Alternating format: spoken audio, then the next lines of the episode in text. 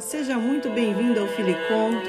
Eu sou Talita Fonseca e hoje vamos partilhar um conto sobre como anda a nossa força para partirmos para o combate. Para nossa reflexão acerca deste conto, questionamos: O que tenho feito com os obstáculos recebidos? O que tenho feito com as minhas dores? Estou reagindo ou vitimizando? Sugiro então que deixe o seu imaginário fluir. Vamos nos aquietar com respirações bem profundas.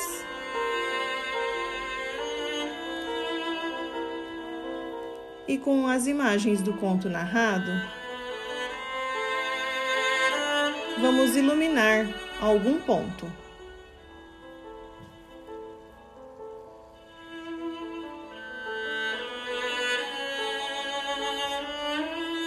Vamos lá?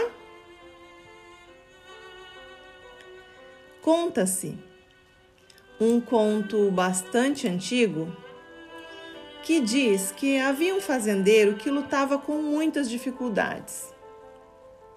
Ele possuía alguns cavalos para ajudar nos trabalhos da sua pequena fazenda. Um dia, o seu capataz veio trazer a notícia de que um dos seus cavalos havia caído num velho poço abandonado.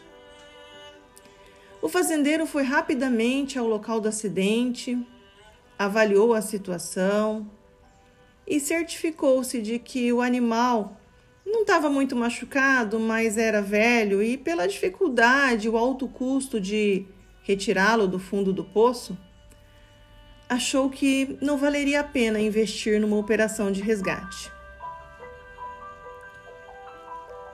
Tomou então a difícil decisão.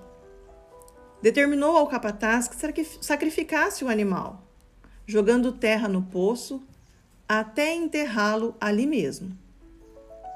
E assim foi feito.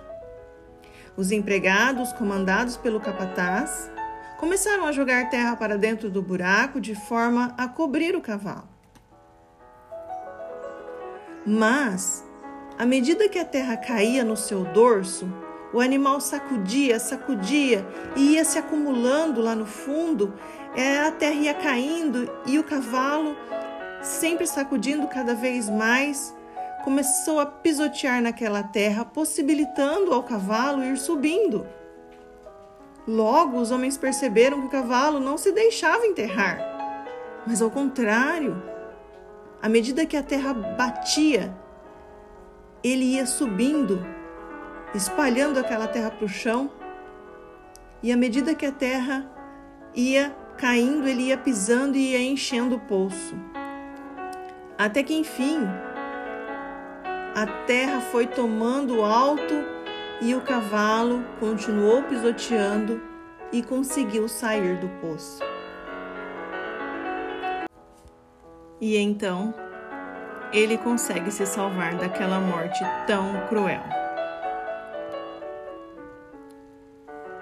Como estou usando as terras lançadas em minha vida?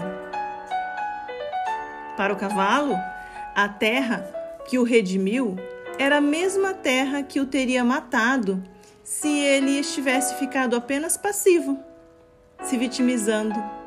Nossa, que mundo cruel! Nossa, como as pessoas são injustas! Como foram ingratos comigo! Como eles usaram dos meus serviços e agora querem me soterrar? Se o cavalo não estivesse reagido, a mesma terra que o salvou teria sido a terra que o soterrou.